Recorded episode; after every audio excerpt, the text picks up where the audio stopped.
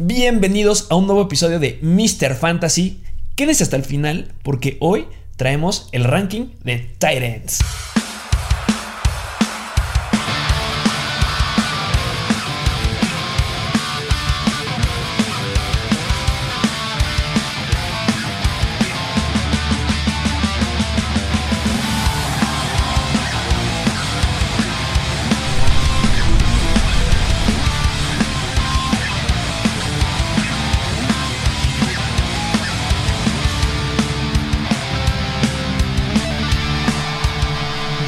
Bienvenidos a un nuevo episodio de Mr. Fantasy Football. Así es. ¿Qué está pasando? Cambió el, el escenario. Ya, remodelando, cambiando Así el set. es. Cambiando el set, estamos buscando oportunidades. Yo lo considero que estamos creciendo. Como debe de ser. Creciendo para traerles el mejor contenido de fantasy fútbol en español. Ya saben que tenemos plataforma en Instagram, en Mr. Fantasy Football. Tenemos otra plataforma en Instagram de Mr. Fantasy Doctor. Estamos en Spotify, Apple Podcast, Google Podcast, Amazon Music, Stitcher, en todos los lugares y también en YouTube, donde nos están viendo en este momento. Espero que se suscriban y le den like. Y les traemos un ranking, el ranking que hacía falta. El ya, el. Me parece que de los últimos, ya, si no es por decir el último.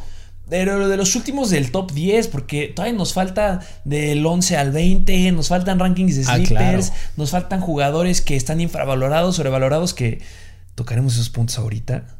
Le estoy adelantando.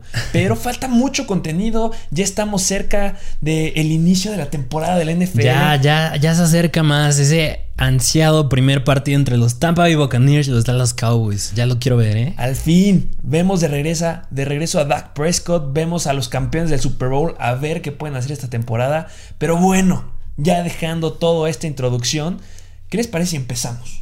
Me ¿Qué parece. traemos para empezar? Cuéntanos. Pues vamos, ¿qué te parece si analizamos unos cuantos jugadores que mucha gente debate entre si están infravalorados o sobrevalorados, que no saben si elegirlos o no? ¿Qué te parece si, me- si damos nuestro punto de vista acerca de ellos? Me parece perfecto. Ya saben que si tienen algún jugador que igual consideren que está infravalorado, sobrevalorado o quieren conocer nuestra opinión, déjenlo en nuestro perfil de Instagram. Pero empezamos a ver, ¿qué A ver, tenemos? el primer jugador, ¿qué te parece? Darrell Henderson, Darrell Henderson. running back de Los Angeles Rams. Los Ángeles, ¿qué pasa con Los Ángeles Rams? Se les lastimó Cam Akers. Cam Akers que podía haber estado en el top 10 de corredores. Sin problema. En, en esta temporada, lástima de, de lesión. En el ranking de los running backs, bueno, yo lo dije, yo lo tenía dentro de mi top 10, pero pues por esa lesión ya, bueno, chupó faros. Se cayó. Esperemos que la próxima temporada pueda regresar. Pero regresamos a Darrell Henderson. Yo considero que Darrell Henderson está sobrevalorado. De acuerdo. Sí, completamente de acuerdo. Y yo creo que por un factor, para irnos- no, no irnos tanto a detalles, pues los Rams pierden a Akers y yo creo que con la llegada de Stafford pueden inclinarse muchísimo más al pase que a la carrera. De por sí tienes un, un ataque aéreo muy bueno. Tienes a Cooper Cup. Tienes a Robert Woods. Llega de Shane Jackson. Así o sea, es. Tienes velocidad ahí. Tienes a Tyler Higby. O sea, que se empiecen a inclinar a la carrera no me hace mucho sentido. Y ya vimos a Darrell Henderson la temporada pasada. Así es. Y la verdad, no es un corredor elite, no es un corredor que tenga la capacidad de cargar todo el trabajo como nos hubiera gustado verlo con Cam Akers. Así es. Pero pues concordamos que está sobrevalorado. Segundo jugador, Trey Sermon, corredor de los San Francisco 49ers. Trey Sermon, ahí te va. Me voy a arriesgar. A ver, échala. Yo considero que Trey Sermon está infravalorado. Infravalorado. A ver, qui- quiero, quiero saber tú por qué. Porque yo lo tengo sobrevalorado. A ver, ¿por qué lo tienes sobrevalorado? Me interesa más porque yo creo que es lo que la mayoría de la gente considera Es sobrevalorado. que, bueno, mira, viendo, viendo sus highlights y cómo le fue en college, no brilló tanto. O sea, digo, tuvo un muy buen cierre, tuvo un, e- un juego épico antes de ese partido contra Clemson. Y efectivamente, en el Sugar Bowl fue bien contra Clemson. Pero está en un equipo en el que está Raheem Mostert, Jamika Hasty, ya llegó Trey Lance, que también puede correr el balón. Está Jeff Wilson. O sea, yo no considero que Trey Sermon tenga tanto el talento como para tomar la titularidad. Y aparte de que siento que van a rotar mucho el balón en ese backfield. Ok, estoy de acuerdo. Muy de acuerdo con ese punto de, de lo que haciendo Ohio State. Yo considero que no es malo. O sea, no, no fue malo. Yo creo que sí, esto sí está muy claro. Tampoco fue irreal. Pero ¿qué pasa? Llega al esquema ofensivo de Kyle Shanahan. ¿Qué ha sido del el esquema ofensivo de Kyle Shanahan ha estado buscando un running back. La temporada pasada se la pasó buscando a un corredor. Tú podrías decir que encontró a un corredor elite o que podría nombrar con seguridad como running back one actualmente los San Francisco 49ers. Yo considero que no. Shanahan sigue buscando a su running back número uno. Recordemos que en el draft hizo algunos cambios, hizo trades para poder alcanzar a Trey Sermon. Yo no considero que Trey Sermon esté ahorita en, el puesto número 3 o puesto número 4. La verdadera competencia de Trey Sermon es Raheem Mostert. Se acabó. Y Raheem Mostert ¿Cuántas veces ha acabado la temporada? Muy cierto. Es un jugador que suele lesionarse bastante. Entonces, cuando se lesione Raheem Mostert, porque va a pasar, ¿quién va a estar ahí? Va a estar Trey Sermon. Claro, entra lo que tú comentas, que no, no, no era tan grande en college y podríamos ahí tener cierto miedo que no pueda cargar el trabajo, pero de que tendrá la oportunidad, la va a tener y que puede dar una sorpresa, la puede tener. Recordemos que la, la cómo son los jugadores en college no representan cómo van a ser en NFL. Y yo veo cierto potencial ahí en Trey Sermon. Ojo, no estoy diciendo que se vayan por él en el primer, segundo, tercer round. No, sino que por el precio, en el lugar en donde lo estás encontrando, yo considero que es un corredor que vale la pena tenerlo en tu banca por el upside que puede llegar a tener. Muy bien. Bueno, pues ahí yo creo que diferimos un poquito. Pero vámonos con el siguiente jugador. Siguiente. Quarterback de los Philadelphia Eagles, Jalen Hurts. Jalen Hurts. Que bueno, ya lo analizamos un poco en nuestro ranking de quarterbacks. Exactamente. Y si nos escuchan, claramente saben nuestra postura con Jalen Hurts. Sí, y pues mira, yo creo que sí está, no dentro del top 10, pero si no es que está ahí muy cerca. Y pues mira, con buena razón, porque aparte, además de que, ok, no le fue bien en cuanto a estadísticas del pase, no tenía un buen talento a su alrededor. Digo, su mejor opción, si lo quieres ver así, era Jalen Rigor. Y no, así que digas, Jalen Rigor no hizo, hizo mucho, pues no. Estaba tocado, era Greg Ward también. Ya lo dijimos, vayan al ranking de, de corebacks para que vayan, vean la, el análisis completo, pero está infravalorado Jalen Hurts, hay mucho potencial, hay mucho techo que poder ver ahí. Y algunos preguntaron, ¿por qué considero o por qué no me gustan los Philadelphia Eagles y considero que no valoran a sus jugadores? Pues considero que no valoran a sus jugadores porque justo están buscando un reemplazo para Jalen Hurts. Tienes un potencial increíble en Jalen Hurts y estás buscando un reemplazo. Entonces, es por eso que no estoy muy de acuerdo con su forma de ver y considerar a sus jugadores. Sí, 100%. Siguiente jugador, receptor de los Tampa Bay Buccaneers, Antonio Brown. Antonio Brown, ya que se cambia el box. Pero a pesar de, de, ese argumento, yo lo considero infravalorado. ¿Tú qué opinas? Híjole, yo creo que también podría estar infravalorado. Le doy el beneficio de la duda por el antecedente que tiene. Podría considerar que está infravalorado, no al nivel de los que ya debatí como eh, Trey Sermon, pero podría estar abajo de lo que puede llegar a darnos en esta temporada. Y mira, a mí me. Yo lo considero infravalorado por lo que logró hacer, dadas las, circunstancias de la temporada pasada. ¿Qué cuáles eran? Había era COVID, que no fue una temporada normal a las otras y regresó de una suspensión de 8 juegos. Y aún así logró terminar como el receptor número 23 en términos de puntos por partido dentro de los receptores. Claro que sí, nos llegó a faltar esas anotaciones que queríamos ver de Antonio Brown, que llegaron hasta la segunda mitad en los últimos partidos, pero como dices, hay potencial y sabemos que Antonio Brown es Antonio Brown. Sí. Entonces... Y digo, está con el mejor quarterback de toda la historia, Tom Brady, que son que lo quiere tener desde que estaba en Patriotas, pero pues ya al fin ya lo tiene, así que yo creo que pueden hacer grandes cosas esta temporada. De acuerdo. Y pues el último jugador, corredor de los Jacksonville Jaguars, James Robinson. James Robinson, que antes de que se diera la gran noticia en esta semana, creo que se dio el martes, si no mal recuerdo. Sí.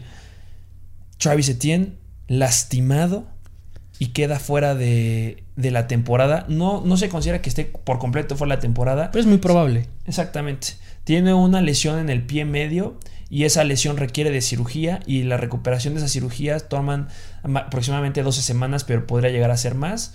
Entonces Sí, y, con, más razón estaría infravalorado, yo creo, James Robinson. Demasiado. Espero que en esta semana y las próximas suba, pero James Robinson ya nos demostró la temporada pasada. Sí, se, le va a empezar a dar el respeto que se merece para esta temporada. Sí, lo que queríamos ver. Sí. Antes de que agarraran. Y yo creo que, mira, no es por despreciar a Travis Etienne, pero qué bueno porque James Robinson se lo merece. Se merece demostrar más porque vale la pena que sea el running back titular de ese backfield. Claro que sí, estoy 100% de acuerdo contigo. Pero Vámonos a lo bueno. así es, el ranking de los Titans, top 10. Top 10 de tight ends. A ver, vamos a dejar cosas claras. Empezando.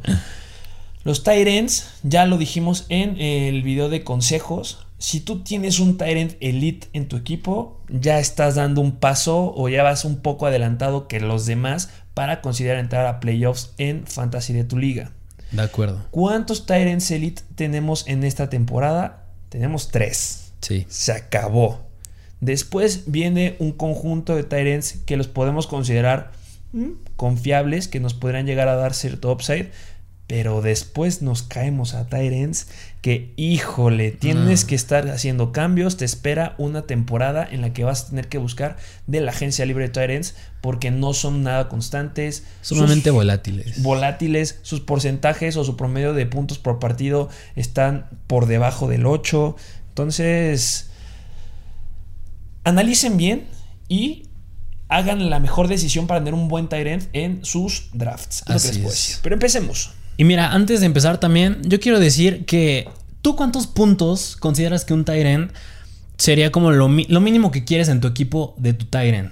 ¿Cuántos puntos? Mínimo unos 15. Unos 15, pero ya hablando de elite. Yo Ah, te sí, podría claro. decir que ya como sólidos, que digo, no estoy, digo, no, no tengo a Kelsey, pero tampoco me siento inconforme. Pues yo diría que unos 11. Y ahí tengo una estadística. Solo 10 Titans promediaron 10 puntos por partido PPR.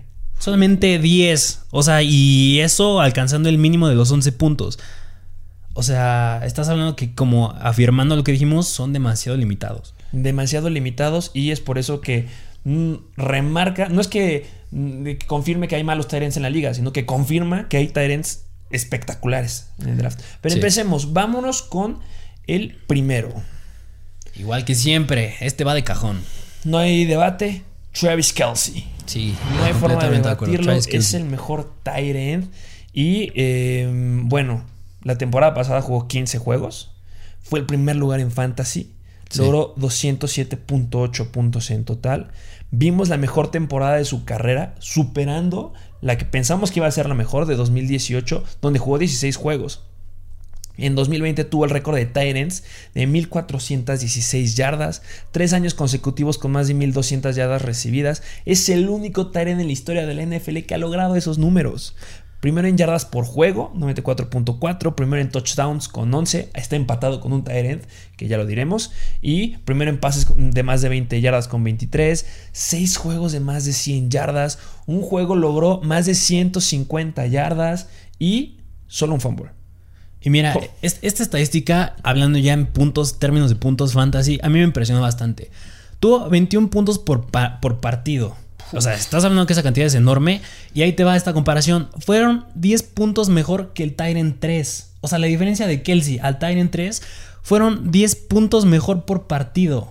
Habla lo irreal que Para, está que es- para que te- para que se den una idea, el coreback 1 del año pasado fue Josh Allen, que fue es. solamente 10 puntos por partido mejor que hasta el coreback 30, que fue Drew Lock, y Kelsey lo hizo esa diferencia, pero con el tercero. 3.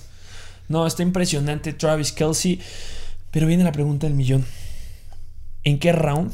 O si te encuentras a Travis Kelsey en el primer round. Yo creo que la situación es en, el- en los, últimos, en los últimos puestos. Digamos, estás en el pick número 10.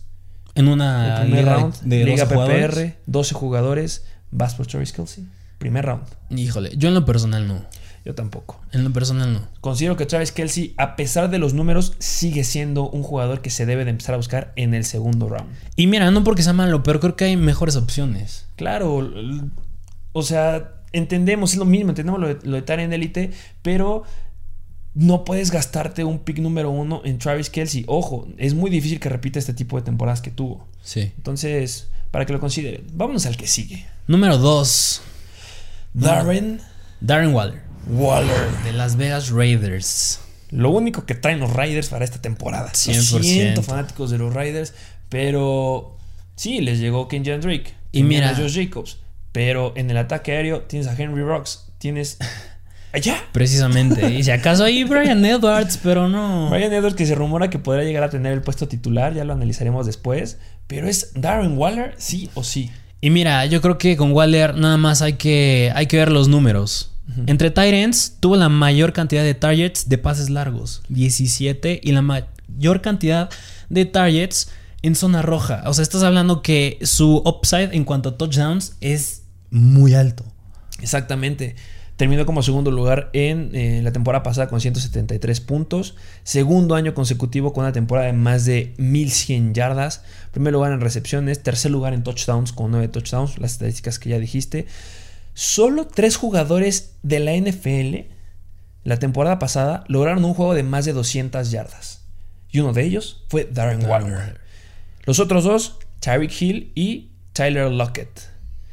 Tuvo un juego histórico.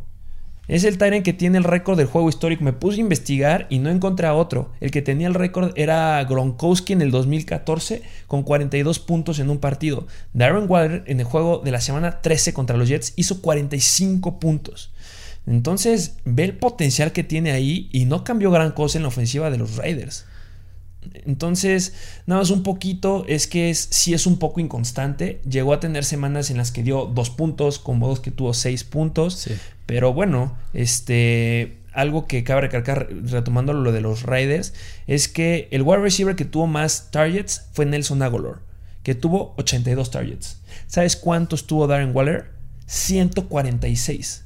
O sea, fue una gran cantidad de, targets que tuvo y no creo que cambie para esta temporada. No, para nada. Y mira, una frase muy simple que, dijimos al inicio, pero muy fuerte, es que es la opción número uno de Derek Carr. Exactamente, y Derek Carr no será el mejor coreback, pero si algo nos ha demostrado es que es bueno en los pases cortos. Sí. Y Darren Waller es donde lo ocupas. Entonces va a tener una gran temporada y este indiscutible número dos. Así es. Vamos con el que sí. Número 3, que aquí ya se acaban los Titans Elite. El último Tyrant Elite que puedes alcanzar en Fantasy. ¿Cómo se llama? George Kittle. Señor George, Kittle, de los 49ers. De mis jugadores favoritos que ver en, en, la tele, porque de verdad lo ves y es sumamente entretenido verlo. Aquí el señor del equipo George Skittles sí, yo, yo así lo tengo. Mi nombre de, fantasy en una liga es George Skittles, precisamente. De mis jugadores favoritos. Y mira, no nada más favoritos, pero yo creo que no considerando términos. Yéndonos más a términos de, del jugador en su posición, yo 100% que soy de la idea que Kill es el mejor Tyrant de la liga. Yo lo pongo por arriba de Travis Kelsey. ¿Por qué? Pues porque bloquea mejor, corre mejor. Y yo creo que tal vez Kelsey es mejor como receptor. Pero considerando la mayor cantidad de factores, yo considero que Kill es el mejor tight de la liga. Híjole, sí, es debatible. Queremos ya verlos al 100% este, a ambos, a Kelsey y a Kittle. Veremos quién saca la casta. Tiene una gran temporada George Kittle firma una extensión de contrato de 5 años por 75 millones y pues bueno, la temporada pasada sufrió el esguince del ligamento cruzado, ligamento colateral medial y también una fractura que lo limitó a 8 juegos este, en la temporada. Y a pesar que solamente estuvo en 8 juegos limitados, em, tuvo 48 recepciones, 634 yardas, 2 touchdowns, promedió 13.2 yardas por, eh, por atrapada y tuvo 63 targets. Si extrapolamos o hacemos la hipótesis de que hubiera jugado los 16 juegos, hubiera logrado tener 96 recepciones, quedando como el Tyrant 3, y hubiera logrado 1268 yardas, como el Tyrant 2. Y ojo, estaba lastimado y estaba tocando muchos partidos. Sí, y, y, que lo digas, cuando regresó después de esa lesión en la semana 1 contra los Cardinals, regresa y mete un juego de 40 puntos.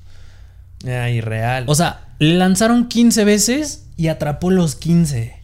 O sea, yo creo que no nos cabe duda de lo que Kill es capaz y su talento. Es sumamente talentoso y claro que saca la chamba. Claro, y la pregunta, lo que estamos diciendo, ¿le puede competir a Kelsey? Por supuesto que le puede competir a Kelsey. Para darnos una idea, lo que sí pudimos comparar la temporada pasada, con solo 8 juegos y las lesiones, promedió 79.3 yardas por partido. Quedó en segundo lugar detrás de Kelsey con esos ocho juegos que se aventó, dejando atrás a los demás Tyrants. Es por eso que es el tercer Tyrant Elite. Elite. Si obviamente hubiera acabado la temporada, hubiera estado ahorita en el 2, pero pues Darren Waller también fue irreal. Sí. Y pues. Y mira, yo, yo creo que lo único con Kelsey que le veo problemas, porque digo, yo aquí tuve mucho debate entre si lo ponía en segundo con Waller, los intercambiaba. Ahí estuve mucho dilema, pero me puse a analizar los problemas de, de Kill. Y, y mira, a diferencia de Waller yo creo que Waller va a liderar su equipo en targets. Y Kill, yo creo que los va a compartir. Claro. Porque está Divo Samuel, está Brandon Ayuk. Y digo, a lo mejor y sigue estando ahí Jimmy G. Pero también está Trey Lance, que digo, puede que tenga muy buen futuro en la NFL, pero es novato, se está adaptando y, y no creo que algún receptor, ya hablando en términos de touchdowns, vaya a ser quien le quite ese upside de kill. Yo creo que puede ser hasta el mismo Trey Lance. ¿Por qué? Porque corre a diferencia de Jimmy G. Sí, claro, va a haber un cambio en el esquema de, de los 49ers. Vamos a tener ese coreback que hubiéramos querido que tuvieran cuando jugaron el Super Bowl contra Kansas City, pero bueno, se viene muy bien. Y otro problema que yo le veo a Kittle es que es un jugador demasiado físico. Sí. Eso es un pro, pero también le juega en contra. ¿Por qué? Porque tiene ese riesgo de tener las lesiones que ya tuviste. Precisamente. Sí, yo creo que dentro de los problemas, bueno, yo le vi tres cuestiones nada más, y es oportunidades, las lesiones y la situación del coreback. Y yo creo que esos factores me hicieron poner a McKill en el 3 y a Waller en el 2. De acuerdo. ¿Qué te parecíamos con el que sigue? Vámonos con el número 4. El número 4 es nada más y nada menos que Mark Andrews, de los Baltimore Ravens. Mark Andrews, que mira, Mark Andrews yo considero que está solito. ¿Por qué digo que está solito? Porque no es un Tyrant que alcance los números y para estar en el grupo de los Elite, pero tampoco es un Tyrant malo que llegue a estar con el grupo de los demás. Sí. Entonces, es un claro Tyrant número 4. No entiendo cómo es que gente está drafteándolo tarde o está prefiriendo a otros. En la temporada pasada solamente jugó 14 juegos. Terminó como el Tyrant 4 en Fantasy, detrás de Robert Tonjan. Pero ¿qué pasa con Robert Tonjan? Él sí jugó los 16 partidos. Entonces, en realidad, si hacemos el promedio de puntos fantasy por partido, Mark Andrews quedó en tercer lugar en fantasy. Tuvo 58 recepciones, 701 yardas, 7 touchdowns, promediando 12.1 yardas por recepción. Y viene la pregunta, ¿por qué se considera el Tyrant 4? ¿O por qué eh, este, puedo respaldar lo que les acabo de decir con el, grupo de los Tyrants Elite? Pues porque en jugadas grandes en el campo y jugadas de zona roja, Claro que Mark Andrews le puede competir a Kelsey, a Waller y a George Kittle. En las últimas dos temporadas promedió 12.7 yardas por recepción y anotó 17 touchdowns. La diferencia es que tiene menos volumen. Andrews promedió 6.4 targets, jugando solamente el 65% del juego en sus 14 apariciones del 2020. Y mira, yo encontré este stat que en lo personal, y bueno, yo creo que en general no es agradable y yo creo que espero que mejore. Pero a ver, ¿tú lo consideras relevante dado lo que ha logrado? Tuvo dos juegos seguidos en el 2019 con más de 100 yardas. Eso es lo primero. Y desde entonces, en los últimos 27 partidos, promedió 49.4 yardas aéreas por partido. O sea, son muy pocas. De acuerdo, pero también hay que entender la situación por la que están pasando los Baltimore Ravens. Lamar Jackson no es el mejor coreback lanzándole a sus receptores. Claro, en 2019 fue una gran temporada, quedaron dentro del top 5 entre los, entre los pases atrapados de receptores y en el 2020 cayeron bastante, hasta fueron la séptima peor este, equipo en, en wide receivers de, mano, de seguridad de manos. Sí. Y ahorita eh, algo que hay que considerar que claro que hay equipo, claro que mejoran un poco en el ataque aéreo, llegando Rashad Bateman, jalando a Sammy Watkins, pero hay que ser realistas. Marquise Brown ahorita está fuera. Rashad Sí. Bateman va a estar fuera casi la mitad de la temporada. Sammy Watkins, espérense, porque Sammy Watkins se va a lastimar. Sabemos que eso nos tiene acostumbrados. ¿Y quién va a estar ahí para atrapar los balones de Lamar Jackson? Va a estar Mark Andrews. Mark Andrews es el segundo tight end que recibió el mayor porcentaje de targets en zona roja. Y yo creo que eso se va a repetir. Sí, yo no creo que la llegada de Bateman ni de Watkins y bueno, el que sigue estando ahí, Marquis Brown, vayan a, a repercutir en los puntos que puede hacer en Fantasy. Exacto, que es la situación que tienen otros tight ends que compiten, que están en el tercer lugar de recepciones, en el cuarto del equipo, pero Mark Andrews va a estar peleando por el primero y eso lo hace estar en el cuarto lugar. Sí, es muy- una, una opción muy sólida. Y vamos con el quinto lugar de Titans. Así es, que es nada más y nada menos que TJ Hawkinson.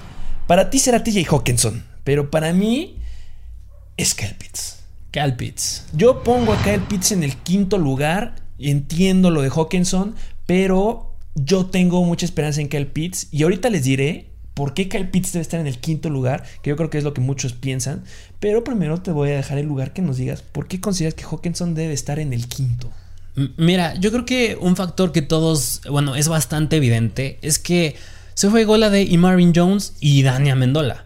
O sea, en ese grupo de receptores, pues no hay nadie. Digo, ¿quién está? Rashad Perryman, este, Tyrell Williams e incluso Amon Sam Brown, que tiene mucho potencial, pero digo, no es nada relevante todavía. De acuerdo. Y digo, ok, está Jared Goff, que a lo mejor y no fue tan bueno con los Ángeles Rams, pero este dato que encontré me gustó mucho. Mira, Hawkinson, la temporada pasada, la mayor cantidad de sus rutas que corrió fue desde la posición de tight end y del slot. Ok. Ok. La temporada pasada, Goff fue el quinto mejor quarterback en pases lanzados que eran totalmente atrapables para el ala cerrada, con esta alineado precisamente desde el slot y tight end. El quinto. El quinto, siendo el 91.8%. Y usando ese mismo estadístico, pero ahora únicamente tomando desde el slot, que es donde Hawkinson corrió la mayor cantidad de, sus rutas con 214, ¿en qué lugar crees que acabó Goff? No sé. Fue el mejor, fue el número uno, con el 91.3% de sus pases. Es decir, Goff es bastante preciso lanzando alas cerradas cuando se alinean desde donde Hawkinson se alinea. Y mira, yo creo que a lo mejor no se vio tan reflejado con con Higby y Everett. Digo, porque eran dos muy talentosos Tyrants. Pero digo, Hawkinson tiene todo el talento para llevarse ese, ese talento que tiene Goff. Ok, de acuerdo. Entiendo la parte que, dices de, de los receptores, que, que, sin lugar a dudas va a ser el Tyrant que va a competir por ese primer puesto y lo va a hacer en objetivos en ese equipo. Pero simplemente Hawkinson ya ha tenido oportunidad en las temporadas pasadas de brillar. O sea, ¿contra quién competía? Solamente competía contra Marvin Jones. Y no está alcanzando, no ha alcanzado dando los, los, números que muchos están pensando en esta temporada. Jared Goff, entiendo lo que me comentas que es bueno con los Tyrants, pero es un Tyrant completamente diferente al que estaba acostumbrado. ¿A quién tenía? Tenía a Everett y a Higby. Eran dos Tyrants diferentes y llega con Hawkinson que sí empezó a dar mucho mucho beneficio de la duda, esperaba mucho de él y no nos ha dado esa temporada explosiva que queremos. Una temporada para estar dentro del top 5. Ah, claro. Y mira, a mí yo creo que pongo a Hawkinson arriba porque se me hace una opción muy, una opción muy sólida. Digo, no tiene tanto upside a lo mejor como el que puede tener, no sé, Kill o incluso el mismo Kyle Pitts. Pero se me hace una opción que sí o sí vas a tener puntos constantes y seguros. Digo, la temporada pasada fue el cuarto en recepciones y el tercero en yardas. O sea, son estadísticas bastante buenas y son lugares bastante buenos dada la situación en la que está Hawkinson. De acuerdo, pero también recordemos que Hawkinson tendrá esos números Jared Goff, pero recordemos que Hawkinson no es el mejor tampoco atrapando la bola. No, o sea, no estoy diciendo que sea malo, pero en su rate de pases tirados está en 5.9, o sea, es una de sus debilidades. Entonces ahí podría llegar a caer un poquito. Y ojo, no estoy diciendo que sea malo. Si tú te encuentras a Hawkinson en el quinto, sexto round, ve por él. Es un gran jugador, un gran upside. Pero a lo que yo voy es que en este quinto lugar, si le vamos a apostar a jugadores que tengan upside, yo prefiero ir por Kyle Pitts. ¿Por qué? Porque a final de cuentas Hawkinson y Kyle Pitts son jugadores que estamos esperando que nos den algo más. Algo importante, hay una regla no escrita en fantasy que hay que evitar los Tyrants novatos. ¿Por qué? Porque normalmente los Tyrants son posiciones que explotan a partir de la tercera temporada. Un punto bueno para Hawkinson que es su tercera temporada. Pero Kyle Pitts yo creo que merece, merece que, que lo consideremos con un gran potencial. ¿Por qué? Porque Kyle Pitts no hay que verlo como un tight Kyle Pitts hay que verlo como un wild receiver. No sé si han visto videos de él en Florida, pero se quita la cobertura de una forma impresionante. Mejor que receptores. Es bueno bloqueando. Y su físico está impresionante. Su atletismo está impresionante. Vamos a ponernos un poquito en contexto con los Titans actuales que son Elite de hecho, hicieron en college. Hablando un poquito del tamaño, estaba viendo que estaban haciendo comparación que en cuanto a tamaño es nada más y nada menos muy similar que a Megatron. Exactamente. Calvin Johnson. Calvin Johnson. Es, sumamente impresionante. Lo, que llegó a ser Calvin Johnson, mucho de su, de su físico le ayudaba y ya lo tenemos en un Tyrant y con la habilidad de un wide receiver. Lo que le estaba comentando. En college, si vemos a Kelsey, que jugó en Cincinnati, y él en su última temporada tuvo en 13 juegos 45 recepciones, 722 yardas y 8 touchdowns, llevándolo a ser el pick 63 en el tercer round. Kyle Pitts solamente jugó 8 juegos en su última temporada, es decir, 5 menos que Kelsey, y logró 43 recepciones, 2 menos que Kelsey. logró 770 yardas, 50 más que Kelsey, y 8 y logró, perdón, 12 touchdowns en comparación con él. Logró casi lo mismo con 4 touchdowns más en 5 juegos menos. Lo mismo pasa con Mark Andrews, que solamente jugó 14 juegos, 62 recepciones y 8 touchdowns. Kittle solamente tuvo 4 touchdowns en 22 recepciones en 9 juegos. Y lo mismo pasa con Hawkinson, 13 juegos en su última temporada, 49 recepciones, 760 yardas y solamente 7 touchdowns. Kyle logró lo que hicieron estos compadres en 5 juegos menos. Se suma lo que acabas de decir. En su Pro Day registró en las 40 yardas el mejor tiempo de los Tyrants, 4.44 segundos. En el salto de longitud también se llevó el primer lugar de Tyrants, con 3.27 metros. Ok, algo que llega a dar miedo es, es que entra con Matt Ryan. Ojo, Matt Ryan es un veterano de la NFL. Hasta yo no considero que sea malo. No es malo. Y ojo, los Atlanta Falcons prefirieron ir por Kyle Pitts y en lugar de buscar al que iba a ser el reemplazo de Matt Ryan, habla que hay confianza y aparte Kyle Pitts llega con un buen coreback al que le gusta lanzar. Sí, bastante. Este. Mira, hablando de, de que le gusta lanzar, en las últimas temporadas, en el 2020 los Falcons fueron el cuarto equipo que más lanzó el balón y en el 2019 fueron el primero y en el 2018 el quinto. O sea, están lanzando muy cañón el balón y yo creo que Pitts se va a beneficiar muy bien de eso. Y este Matt, Ryan tiene el récord o tiene una racha de, desde hace 10 años de superar 4.000 yardas aéreas y promediando aproximadamente 4.571 en este tramo. O sea, hay mucho potencial. Va a haber volumen, lo van a considerar. ¿Quién más está? Calvin Ridley, que es el que le puede competir. Obviamente todavía sigue estando Hayden Hurst, pero es cosa de tiempo que lo quiten. Y además se fue Julio Jones, quien queda Russell Gage y un par de receptores, pero no le van a competir al físico que tiene Kyle Pitts y al talento y al potencial. Y mira, este, este, mm, este punto que vi me gustó mucho.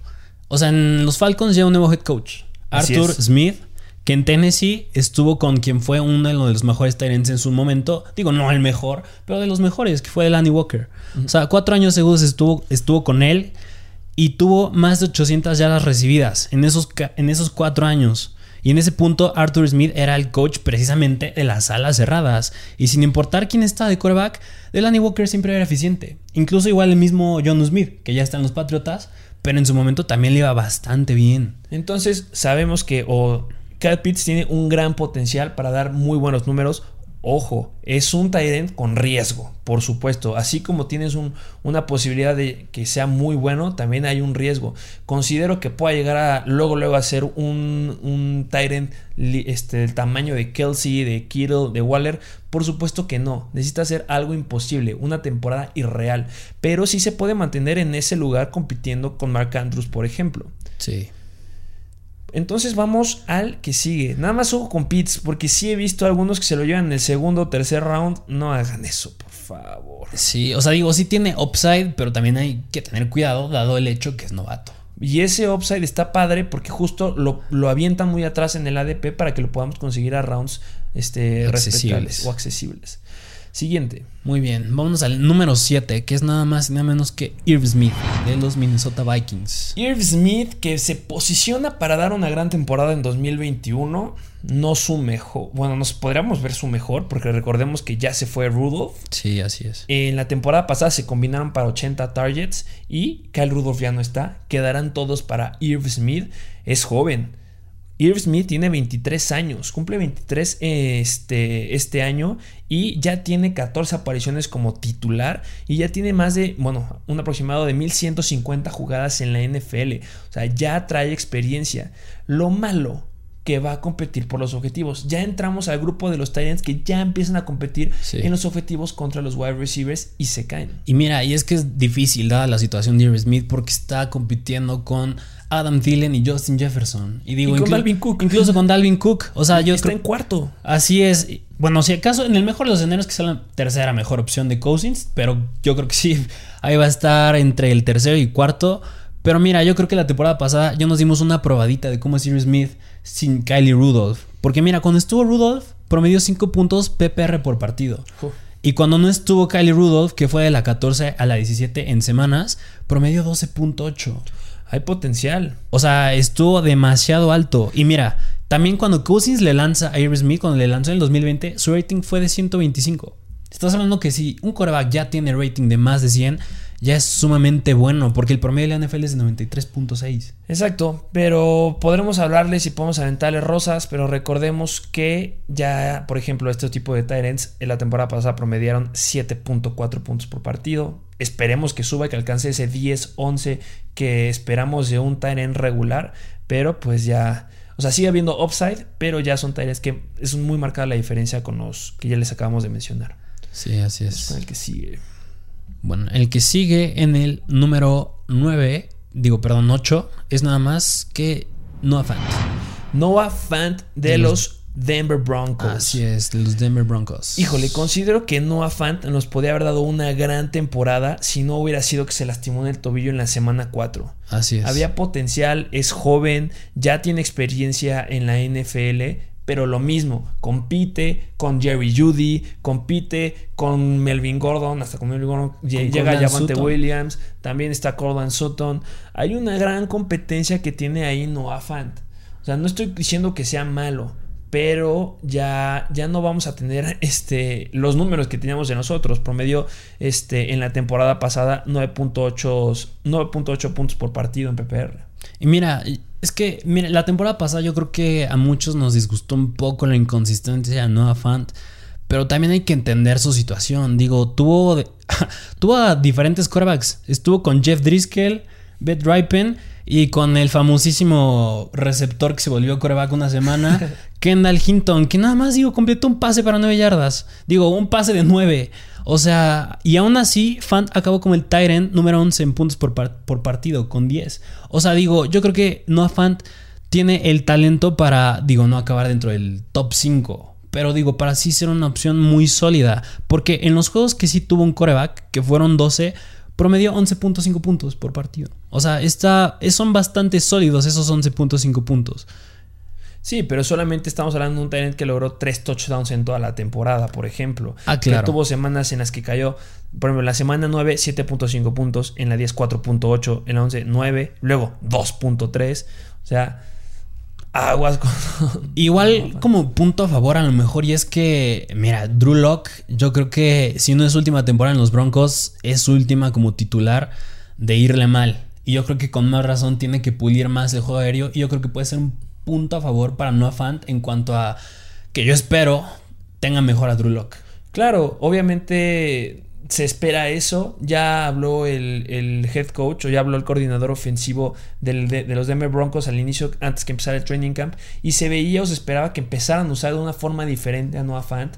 Hable desde el slot o desde la misma posición de tight. Entonces, eso le podría dar un gran upside. Ver de alguna forma algo nuevo en Noah Fant. Pero sigue teniendo un potencial. Por eso está donde está. Porque sigue teniendo cierto potencial. Pero es muy limitado. Yo lo puse en el número 9, por ejemplo, del ranking. Sí, a mí, digo, ese dato que ya viste que me disgusta es que es muy dependiente del touchdown. Eso sí, no me gusta de él, pero me gusta la, lo sólido que puede llegar a ser. Así es. Digo, no el upside, pero que es sólido. Y la opción, digo, vámonos con el número 9. Vámonos con el siguiente tight end del ranking de Número ends. 9, que es Tyler Higby. Tyler Higby. Me gusta Tyler Higby. Es por eso que yo lo puse antes que Noah Fant en mi ranking. A ver, cuéntame. Tyler Higby, para empezar, es un end que estamos encontrando por ahí del round 10. O sea que si tu estrategia fue meterte full con running backs, wide receivers, un coreback, empezar a llenar banca y de repente, ay, ¿sabes qué? Me acordé que necesito un end. Tyler Higby es un end que te vas a poder encontrar. Recordemos que este Tyler Higby está en un equipo que va a ser ya el titular. Tyler Higby en 2019 logró 522 yardas en los últimos 5 juegos. Gracias a eso levantó muchísimo las expectativas para la temporada pasada.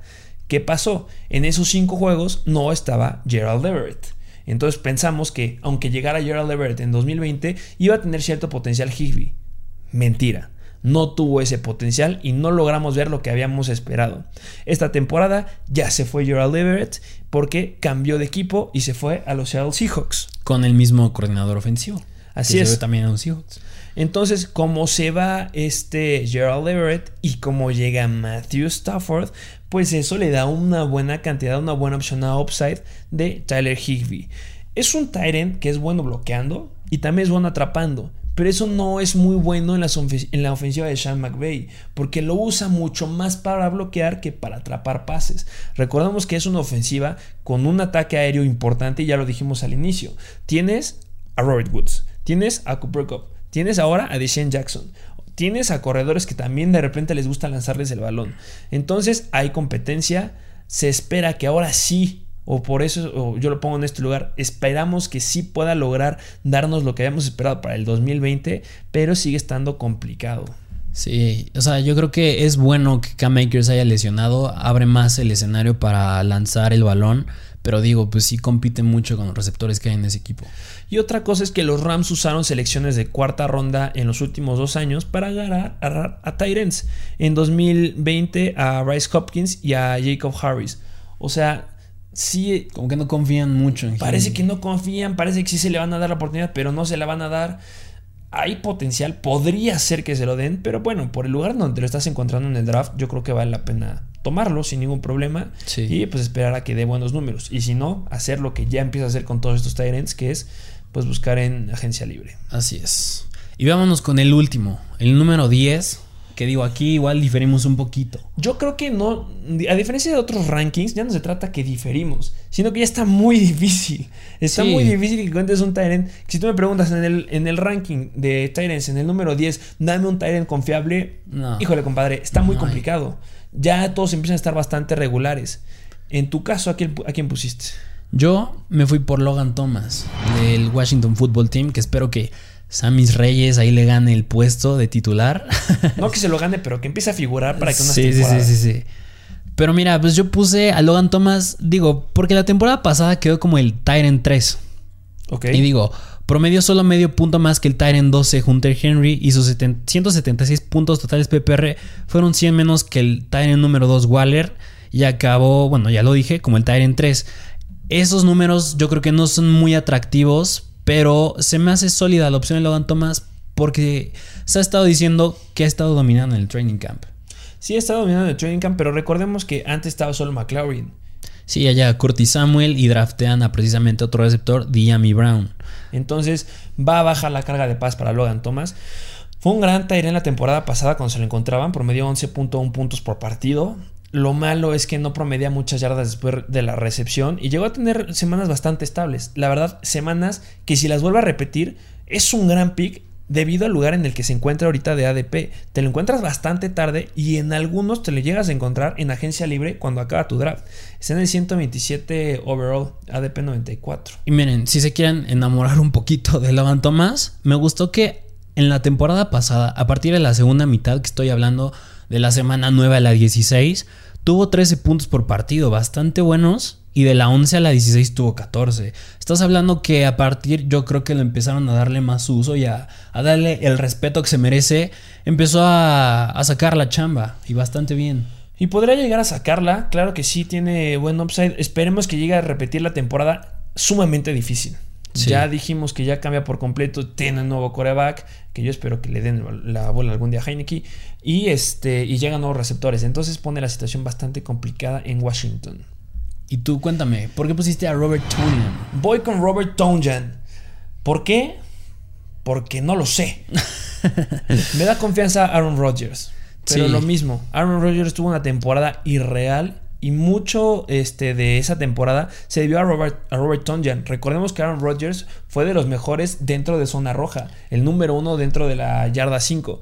Entonces, eso le dio chance a Robert Tonjan de, de anotar mucho. Tuvo ese touchdowns. Y recuerdan que les dije que Travis Kelsey fue el primer lugar en touchdowns y solamente le empató un Tyrant. Robert Tonjan fue quien le empató en touchdowns con 11. Y Robert Tonjan, a diferencia de Kelsey, lo logró en 52 recepciones. Y recordemos que Kelsey lo logró en 105. O sea, que yo creo que, digo, es bueno que tenga muchos touchdowns, pero yo creo que también a la vez lo hace muy dependiente de ello. Y es algo que, digo, no me gusta estar viendo así la tele y viendo de que, que anote, que anote, porque sé que nada más va a depender de eso, que haga puntos. 100% eso lo convierte en dependiente ahí de los, de los touchdowns. Este, acabó dentro del top 3 en yardas por recepción. unas manos muy seguras, de las más seguras. Terminó entre los tres lugares de los mejores Tyrants con manos seguras. Solamente tiró siete intentos de pase de, los, de todos los que le, le mandaron, lo cual se me hace bastante bueno. Porcentaje de recepción de 88.7. Y bueno, seguirá siendo la única opción de Tyrant que tiene Green Bay. Se acabó. Pero recordemos que la temporada pasada fue de ensueño para Rodgers y muy difícil que se pueda volver a repetir. Así es. Claro que figura Robert Tonjan por lo que hizo la temporada pasada, pero es muy difícil que lo vuelva a replicar. Pero pues todavía hay cierta posibilidad ahí que nos podría, nos podría dar. Así es. Y bueno, si hablamos ya de, de algunos Tyrants, si, si, yo te preguntara, a ver, dame algún Tyrant que te venga a la mente. Ya pasaron, se llevaron estos Tyrants. Un Tyrant que pueda llegar a tener un upside ahí que te gustaría tener. Yo creo que me gustan dos. Hay dos opciones. Había tres, pero uno ya medio se lesionó, que era Adam Troutman de los New Orleans Saints. Sí, se cayó. Pero hay dos que me agradan bastante. Uno es de los Chicago Bears, Cole Kmet. Y otro es de los Seattle Seahawks. Creo- Yo creo que hay, concuerdas conmigo, Gerald Everett. De acuerdo, puede haber upside. A mí me gusta, o podría, siento que podría haber cierto upside en Jared Cook, Jared Cook. que llega a tomar el lugar de Hunter Henry en los Chargers. Recordemos que Hunter Henry tenía una cantidad importante de pases y esos pases ya quedaron a la deriva. Y pues esperemos que los pueda tomar Jared Cook. No estoy diciendo que vaya a tener un, que tenga un gran upside, pero bueno, si ya estás en la situación que necesitas algo, estos, estos Sí, si te dicen ya tienes que confiar en algo, pues ya es lo que hay. Mwally Cox. Cox. El Transformer que hay ahí en los Colts. Recordemos que llega un nuevo coreback, Carson Wentz. No sabemos quién se vaya a repartir, no sabemos quién vaya a ser el, el wide receiver que vaya a tener las recepciones ahí. Entonces, recordemos que está Pittman, que a mí me gusta como el que lleva la titularidad ahí. T.Y. Hilton se cayó. Ya, pero pues podría ser que de repente Moali Cox llegue a retomar algo por su tamaño. Sí, claro. Otros que, unos que a mí ya no me gustan, Gesicki. Gesicki. No me iría por Gesicki, yo creo que está sobre- sobrevalorado. Recordemos que la temporada pasada logró buenos números, pero ¿qué tenían los Miami Dolphins? Sí, no. Tenían a Gesicki y justo andaba leyendo por ahí que decían, pero es que Gesicki fue un gran Tyrant porque le mandaban. No, a ver, el ataque de Miami con Tyrants fue bueno, no fue por Gesicki. Entonces, ojo si si se van por Gesicki, yo me iría antes por alguno de estos que les acabamos de mencionar. Y una muy interesante, se me hace que, digo, se lastima muy regular Hunter Henry y puede tener buen chance ahí es John Smith. Digo, cuando entre Mac Jones puede ahí tener una buena química con él, incluso cuando esté Cam Newton. Pero yo siento que puede ser una sólida opción John Smith. Ay, No sé si sólida, pero. le- tendrá sus duda. juegos, tendrá sus juegos en los que le irá muy bien. Exactamente. Y bueno, viene otro que a muchos les gusta, Dallas Goddard. ¿Por qué no lo ponemos? Simplemente porque Dallas Goddard está compitiendo con Suckers. Dallas Goddard se quedó con su ADP de considerándolo como el único Tyrant. Cuando lo están ahorita drafteando demasiado arriba, es bueno bloqueando, pero no se merece estar en el lugar en el que está. Está. Lo consideran algunos en el ranking dentro del top 10. Yo no pongo a Dallas Sí, no. En el, en No, el yo ranking del tampoco. 10 debido a Suckers. Y hasta yo me atrevería a decir que puede que Suckers llegue a tener cierta ventaja ahí en la competencia. Pero Así bueno, es. ya veremos qué pasa ahí con los Tenants de los Philadelphia Eagles. Sí, pero ¿te parece hacemos un, un recap de cómo quedó nuestro Vamos ranking? a ver cómo quedó el ranking. Número 1, obviamente, Travis Kelsey. Número 2, Darren Waller. 3, George Kill. 4, Mark Andrews. 5, TJ Hawkinson. 6, Kyle Pitts. 7, Avery Smith. 8, Noah Fant. 9, Tyler Higby. 10, Joe Logan Thomas. Y tú, Robert Tonyan. Robert Tonian. Así es. Así es, ese fue el ranking de Titans que les traemos de parte de Mr. Fantasy Football. Recuerden darle like, recuerden suscribirse al canal, ayúdenos a crecer para que les podamos seguir ma- manteniendo y trayendo mucho contenido. Vayan a escucharnos a los podcasts en Spotify, en Apple Podcast. Dejen ahí un review de qué tal les está pareciendo el show. Sus 5 estrellas. sus 5 estrellas y obviamente, como ya saben, las noticias al momento en nuestra página de Instagram en Mr. Fantasy Football y pronto este, empezaremos ya a subir otra vez contenido en Mr. Fantasy Doctor checando y viendo las lesiones que tienen los jugadores. Y bueno, ¿tienes algo que agregar? Dejen sus comentarios. ¿Qué opinan de nuestro ranking? Yo quiero saber su opinión y su like. Y bueno, entonces eso sería todo por el episodio de hoy. Nos vemos a la próxima.